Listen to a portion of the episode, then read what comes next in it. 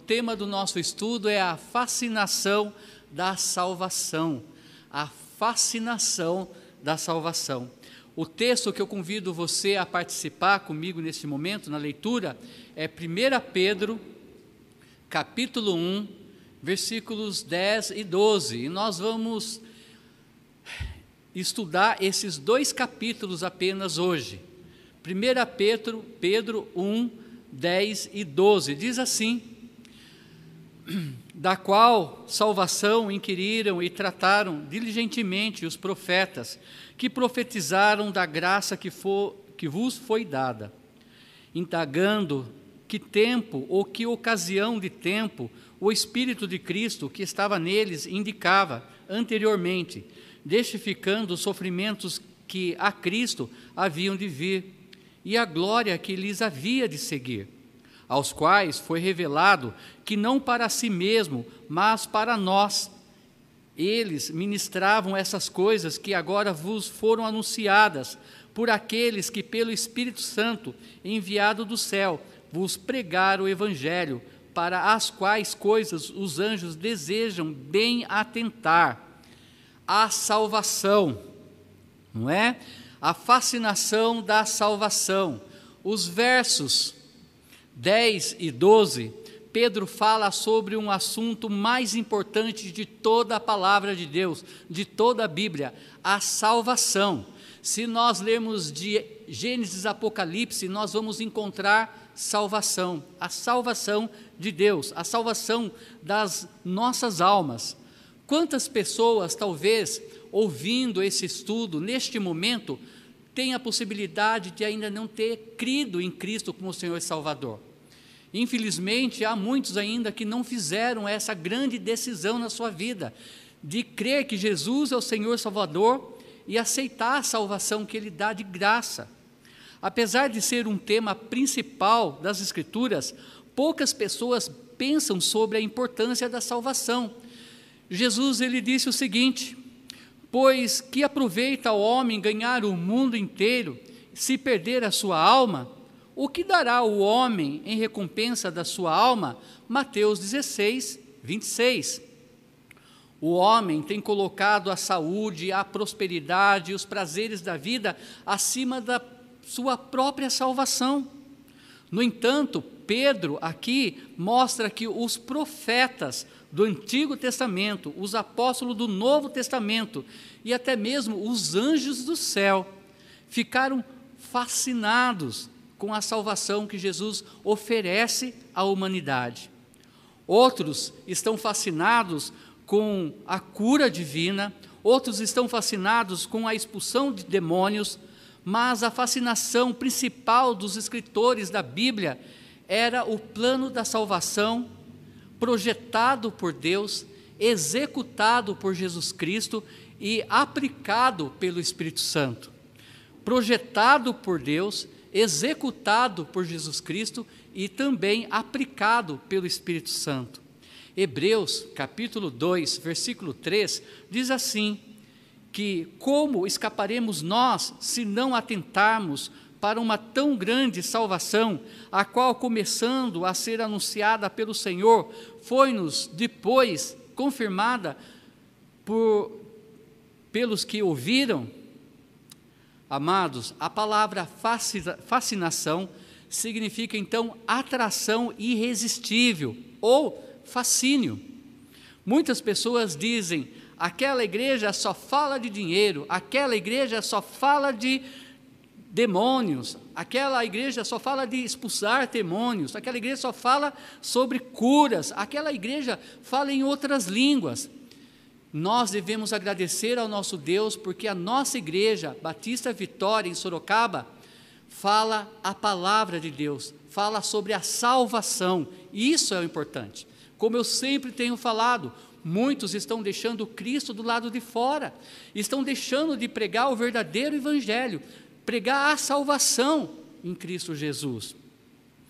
Pedro, aqui, ele apresenta três classes de pessoas que ficaram fascinadas com a salvação de Jesus. Em primeiro lugar, os profetas, eles ficaram fascinados com a salvação, Versículo 10 diz: da qual salvação inquiriram e trataram diligentemente os profetas que profetizaram da graça que, vos, que, eh, que vos foi dada. A palavra profeta na Bíblia significa alguém movido pelo Espírito Santo, alguém que, que declara uma verdade escondida, ou aquele que leva uma mensagem que ainda aquela nação, aquele povo ou o mundo ainda não sabe. Muitas vezes, essa verdade também estava escondida dos próprios profetas. Eles mesmos não sabiam, muitas vezes, sobre o que, o que seria aquela, então, aquela profecia. Ele profetizava sobre o assunto, mas não, muitas vezes, entendia o que estava acontecendo. E isso foi o caso do nosso profeta Daniel. Diz assim a palavra de Deus: E eu, Daniel, enfraqueci, e estive enfermo alguns dias. Então levantei-me e tratei do negócio do rei, e espantei-me acerca da visão, e não havia quem a entendam. Versículo 8, é, capítulo 8 e versículo 27, então, de Daniel.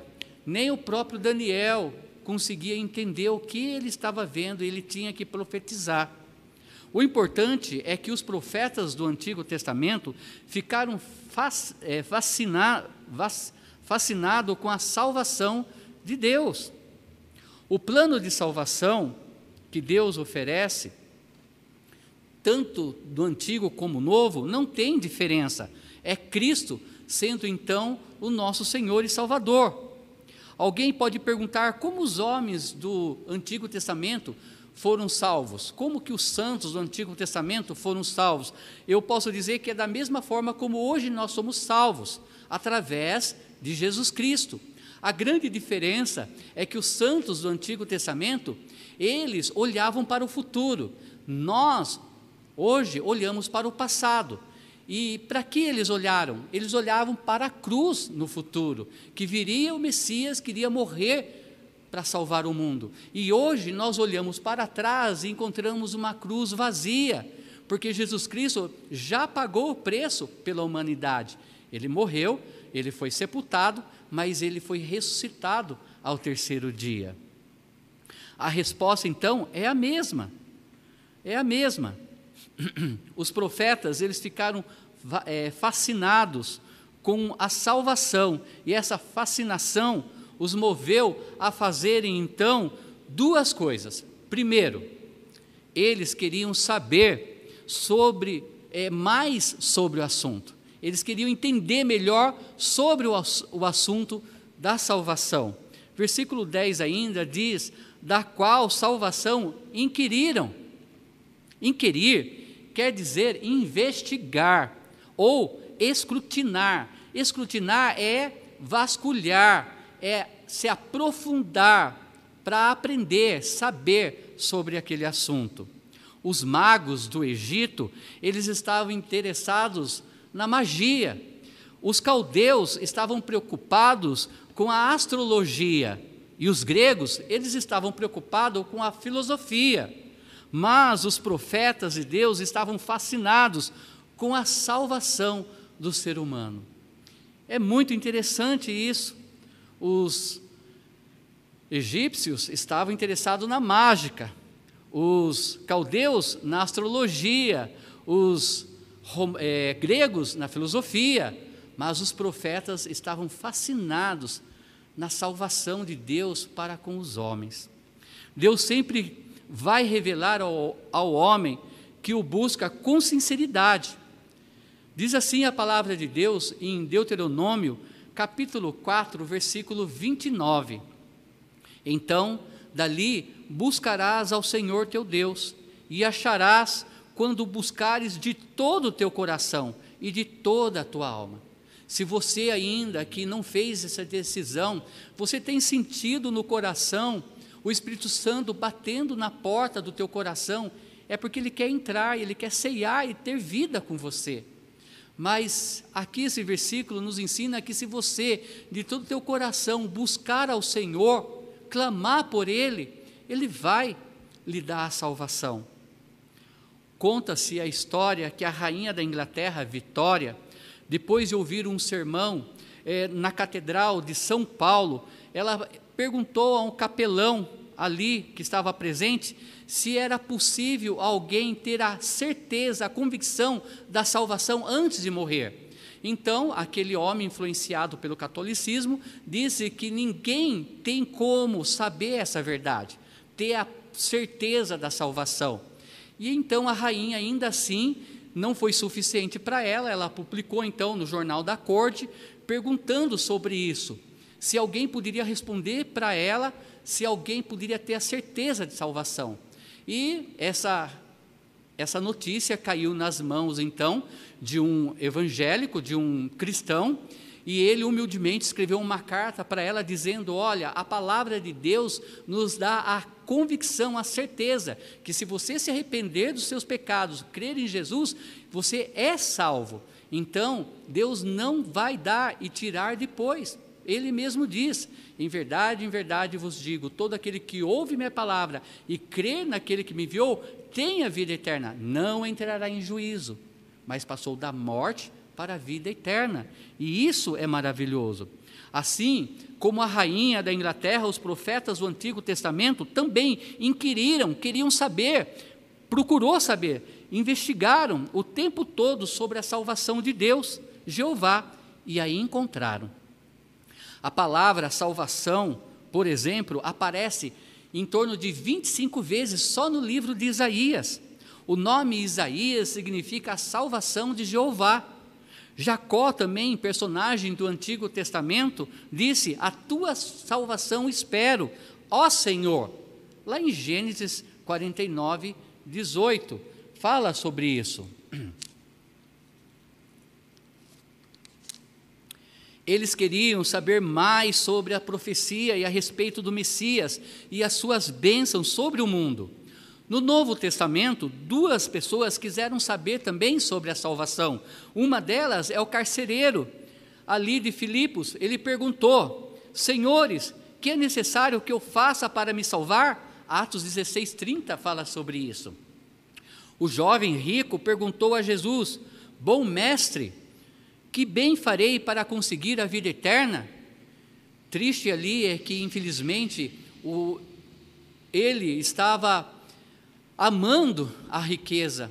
Jesus disse: Olha, abandone tudo e segue-me. E ele não quis fazer isso. Hoje em dia, poucas pessoas estão interessadas no assunto da salvação, e isso é verdade. Muitas igrejas estão pregando sobre muitas coisas, menos sobre a salvação. Isso é real nos dias de hoje. Mas nós queremos que elas saibam como ir para o céu, e nós precisamos ir atrás delas. Sabe por quê, amados? Porque elas não virão atrás de nós. Não. Hoje em dia está raríssimo pessoas entrarem pelas portas das igrejas e crerem que Jesus é o Senhor e Salvador. Nós precisamos ir atrás delas. Em segundo lugar, eles queriam também falar mais sobre o assunto, eles queriam saber sobre o assunto da salvação, mas também eles queriam falar mais sobre a salvação. Ainda no versículo 10 diz: E trataram diligentemente os profetas que profetizaram da graça que, que vos foi dada. Pedro disse que eles eh, profetizaram sobre a graça que nos foi dada. Essa graça é o Senhor Jesus Cristo. Como é maravilhoso pregar sobre a pessoa de Cristo. Esse é o verdadeiro Evangelho. Em Isaías, capítulo 52, versículo 7, diz assim: Quão formosos são sobre os montes os pés do que anunciam as boas novas, que faz ouvir a paz do que anuncia o bem, que faz ouvir a salvação. São os meus pés são os seus pés que vão é, anunciar a salvação. Isaías, ele mesmo foi o profeta que mais falou sobre a salvação. Qualquer pessoa pode ser salva apenas lendo o livro de Isaías.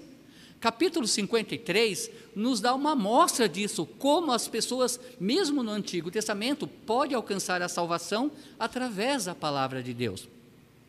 Isaías 53, por exemplo.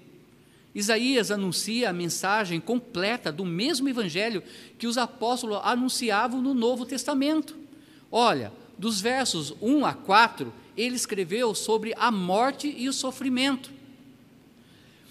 Dos versos 5 a 6, ele escreveu sobre os nossos pecados. Dos versos 7 a 9, ele fala sobre o sepultamento de Jesus Cristo.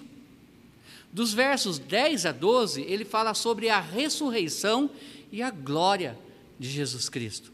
Puro evangelho pregado pelos profetas no Antigo Testamento. Aqui nós temos o evangelho na sua íntegra. Jesus morreu pelos nossos pecados, foi morto, sepultado, mas ressuscitou ao terceiro dia. Isaías disse o que o homem precisa então fazer para alcançar a salvação. E isso está lá no capítulo 55, versículo 7. Deixe o ímpio o seu caminho, e o homem maligno os seus pensamentos, e se converta ao Senhor, que se compadecerá dele. Torne para o Senhor Deus, porque grandioso é em perdoar. 55, 7 de Isaías. Isso é maravilhoso mas precisamos deixar para trás a, a velha natureza, o homem ímpio. Um médico milionário num hospital da China curou um homem de sua catarata. Aquele homem voltou para sua terra, desculpa, na China, voltou para sua terra na China e depois de algum tempo ele apareceu com 48 homens, todos eles segurando sobre uma corda, todos os 48 homens eram cegos. E aquele homem, ele sentiu uma grande alegria de poder enxergar de novo, e ele queria fazer o mesmo com aqueles homens. Diz a história que eles caminharam 300 quilômetros a pé até chegarem então naquele hospital para serem atendidos. Isso é interessante, porque assim também porque assim também acontece em relação a Deus. Todos nós éramos cegos antes da salvação. Depois que recebemos a luz, nós precisamos agora trazer outros cegos à luz. Nós precisamos fazer o mesmo, trazer esses cegos à luz. Os profetas queriam ficar falando sobre a salvação de Deus e nós devemos falar sobre ela também, amados irmãos. Amém. Que a igreja hoje tem um grupo de evangelismo que o inimigo tem tentado atrapalhar, eu tenho visto isso, e eu falei em uma das mensagens, que quando nós realmente quisermos fazer a diferença, coisas infelizes vão acontecer, mas é maior aquele que está em nós do que aquele que está no mundo. Então, sede firmes e vamos continuar, mas cada um de nós podemos ser usados, levar cegos para enxergar essa luz de Cristo. Em segundo lugar, os apóstolos ficaram fascinados, né, fascinados com a salvação, não somente os profetas, mas também os apóstolos. No versículo 12, aos quais foi revelado que não para si mesmos, mas para nós. Eles ministravam essas coisas que agora vos foram anunciadas por aqueles que, pelo Espírito Santo, enviado do céu, vos pregaram o Evangelho eles receberam a mesma mensagem dos profetas. No versículo 12 fala sobre isso. Não para si mesmos, mas para nós. Eles ministravam essas coisas. Os, os apóstolos foram então os recipientes da mensagem dos profetas. É isso que Pedro está dizendo aqui. Olha, eles escreveram aquela mensagem, hoje é para nós e para todo aquele que quer também crer que Jesus é o Senhor e ser também né, alguém que vai pregar a palavra de Deus. Amados irmãos, os fariseus, eles rejeitaram a palavra dos profetas. Os saduceus rejeitaram também, mas os apóstolos a receberam. Jesus disse para os fariseus e saduceus: errais, não conhecendo as Escrituras, nem o poder de Deus. Mateus capítulo 22, 29 diz sobre isso. Eles erraram em não conhecer as Escrituras. Mas para os discípulos, Jesus disse: A vós vos é dado conhecer os mistérios do reino de Deus, mas aos outros por parábolas, para que vendo não vejam e ouvindo não entendam. Mas Jesus deixa claro que escreveu para os profetas. Mas hoje essas palavras são para nós e não podemos manter elas guardadas aqui em nosso coração. Precisamos pregar, falar dela também. Mas por que existem então pessoas que não recebem essa mensagem de amor, de salvação de Deus? A Bíblia apresenta várias razões, eu quero destacar só algumas delas nessa noite. A primeira, a primeira delas é por causa do pecado. Os homens amam o pecado que pratica e a mensagem dos profetas condena o pecado. Jesus ele disse: e a condenação é esta: que a luz veio ao mundo, que a luz veio ao mundo, e os homens amaram mais as trevas do que a luz, porque as suas obras eram más. João 3:19. Ninguém quer mostrar o teu coração, ninguém quer vir para a luz para que não veja o seu defeito. Mas Deus tem todo o poder para nos limpar, para nos purificar, para nos perdoar e fazer filhos e filhas dele. A segunda razão, porque os homens não buscam né, essa verdade, é por causa da religião. É o que nós temos visto hoje. Amados, hoje está mais difícil pregar, porque não estamos pregando apenas para pessoas que não vão na igreja. Nós temos que pregar para pessoas que estão indo na igreja, porque muitos são joios e poucos são os trigos. Há muitos não salvos dentro das igrejas hoje em dia. Sabe por quê? Porque as igrejas não estão pregando a salvação em Cristo Jesus. O homem se torna escravo da religião e a mensagem verdadeira não penetra mais o seu coração e a sua alma. Segunda Pedro, capítulo 2, versículo 1 diz: "E também houve entre o povo falsos profetas, como entre vós haverá também falsos doutores, que introduzirão encobertamente heresias de perdição. Olha aí, heresias de perdição, e negarão o Senhor que os resgatou, trazendo sobre si mesmos repentina perdição.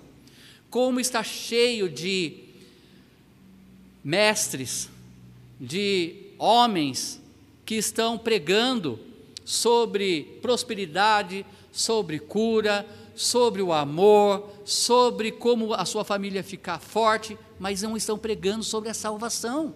Que importa o homem ganhar tudo, ter melhor saúde do mundo, ter riqueza e morrer e ir para o inferno?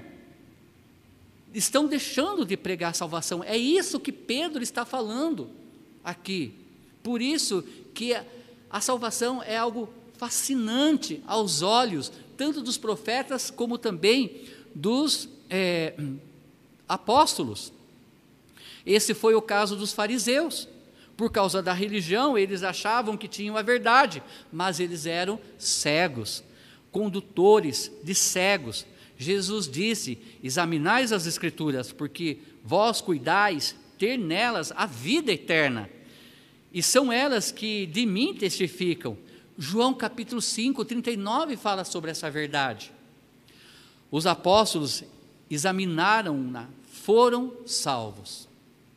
Terceira razão que leva a pessoa, levam pessoas a rejeitarem a mensagem dos profetas e a falta de um pregador. É a falta de alguém que pregue a verdade. Romanos capítulo 10, 14 diz: Como, pois, invocarão aquele em quem não creram? E como crerão naquele de quem não ouviram? E como ouvirão se não há quem pregue, amados irmãos? Como eu falei, poucos estão pregando essa verdade. Você pode ser grandemente usado pregando a verdade. Os apóstolos ouviram e receberam a mensagem dos profetas. Eles fizeram isso. Mas muitos não estão fazendo nos dias de hoje. Olha, eles propagaram a mensagem dos profetas.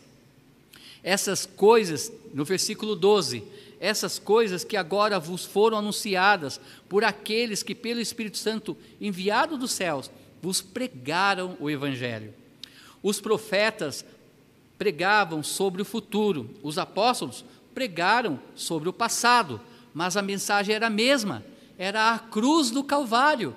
Um olhava para frente, hoje muitos olham para trás, para a cruz vazia. Paulo mostrou esse processo de pregação lá em 1 Coríntios, capítulo 15, 3 a 4. Ele disse: Porque primeiramente vos entreguei o que também recebi, que Cristo morreu por nossos pecados, segundo as Escrituras, e que foi sepultado e que ressuscitou ao terceiro dia, segundo as Escrituras. Mas olha o início desse versículo, porque primeiramente vos entreguei o que também recebi se você é salvo em Cristo Jesus, por que você guarda esse tesouro nesse vaso de barro e não passa para os outros? Aqui está o conteúdo da minha mensagem: a morte e o sepultamento e ressurreição de Cristo. Mas segundo as Escrituras, mas segundo o que está escrito na palavra de Deus, Paulo diz que nos últimos tempos as pessoas voltariam os seus ouvidos às fábulas e não para a verdade da palavra de Deus. A demanda cria oferta, isso é verdade. Os ouvintes estão produzindo o seu próprio tipo de pregadores. Mas Paulo não coçava os ouvidos das pessoas, falando o que elas queriam ouvir. Ele disse: Fui ter convosco, anunciando-vos o testemunho de Deus. 1 Coríntios 21 diz sobre isso. De quem Paulo recebeu esse testemunho? Dos profetas. De quem nós recebemos esse testemunho? Dos apóstolos. Os profetas tinham um fascínio pela salvação. Os apóstolos tinham um fascínio pela salvação. E por último lugar, os anjos do céu ficaram também é, fascinados com a salvação ainda no versículo 12, para os quais, para as quais coisas os anjos desejam bem atentar. Muitos acreditam que aqui está dizendo que os anjos queriam fazer o que nós temos essa possibilidade hoje de pregar o evangelho. Olha que algo interessantíssimo. Eles queriam fazer isso. Até hoje, quando uma pessoa recebe a Jesus Cristo como Salvador, os anjos eles fazem uma festa lá no céu. Lucas, capítulo 15, versículo 10, fala assim: Assim vos digo que há alegria diante dos anjos de Deus por um pecador que se arrepende. Há alegria lá nos céus, porque eles ficam fascinados com a salvação. Sabe quando uma igreja precisa de avivamento espiritual, amados irmãos, e hoje à noite nós cantamos Aviva no Senhor? Quando o povo não se alegra mais com a salvação de uma alma perdida. Os anjos se alegram, e você tem se alegrado? Ou tem pesado por não ver mais almas erguendo a mão, aceitando a Cristo? A mesma expressão foi usada em relação ao apóstolo João quando ele encontrou o túmulo de Jesus vazio, ele ficou fascinado com o que viu, ficou alegre.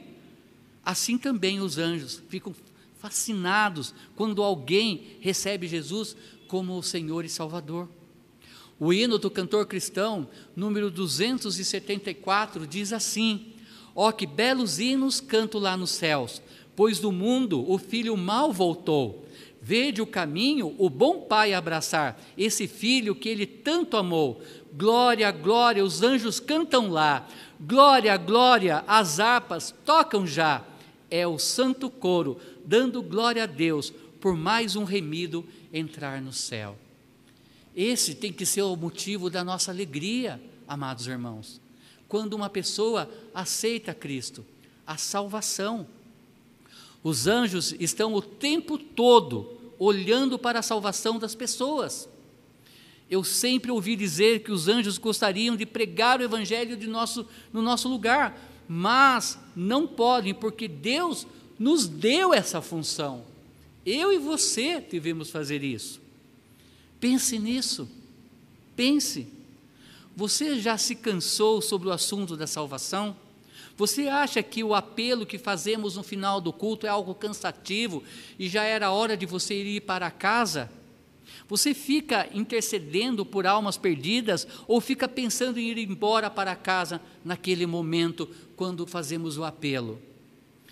Peça, amados irmãos, a Deus para reacender o interesse pela salvação de pessoas, pois essa é a verdade que precisa ser pregada aí fora. Davi, ele orou e nós devemos orar também Cria em mim, ó Deus, um coração puro e renova em mim um espírito reto.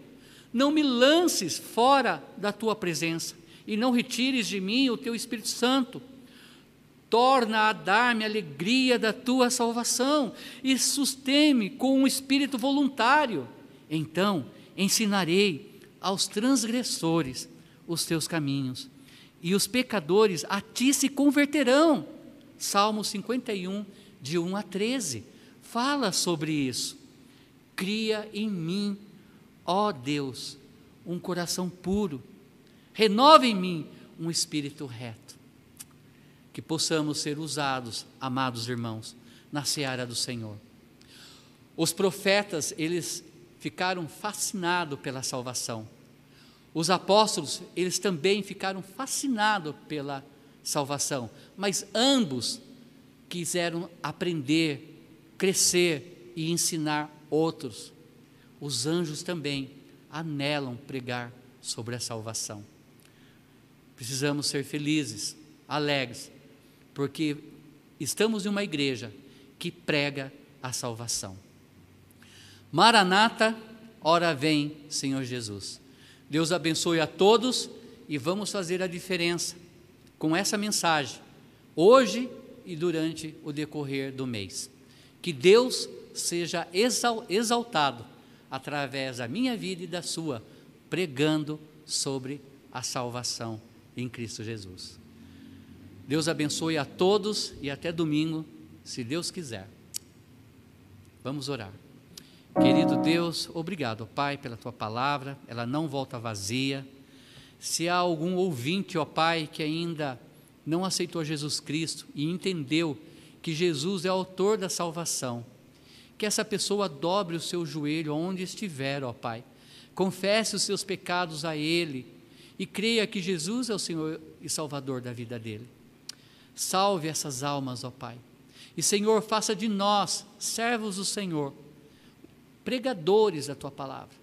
Que possamos, ó Pai, fazer o estandarte da tua palavra e expor ela, ó Pai, para todos aqueles que ainda estão cegos, que possam ver a tua luz através de nossa vida. É isso que eu te peço e agradeço. Em nome de Jesus, amém.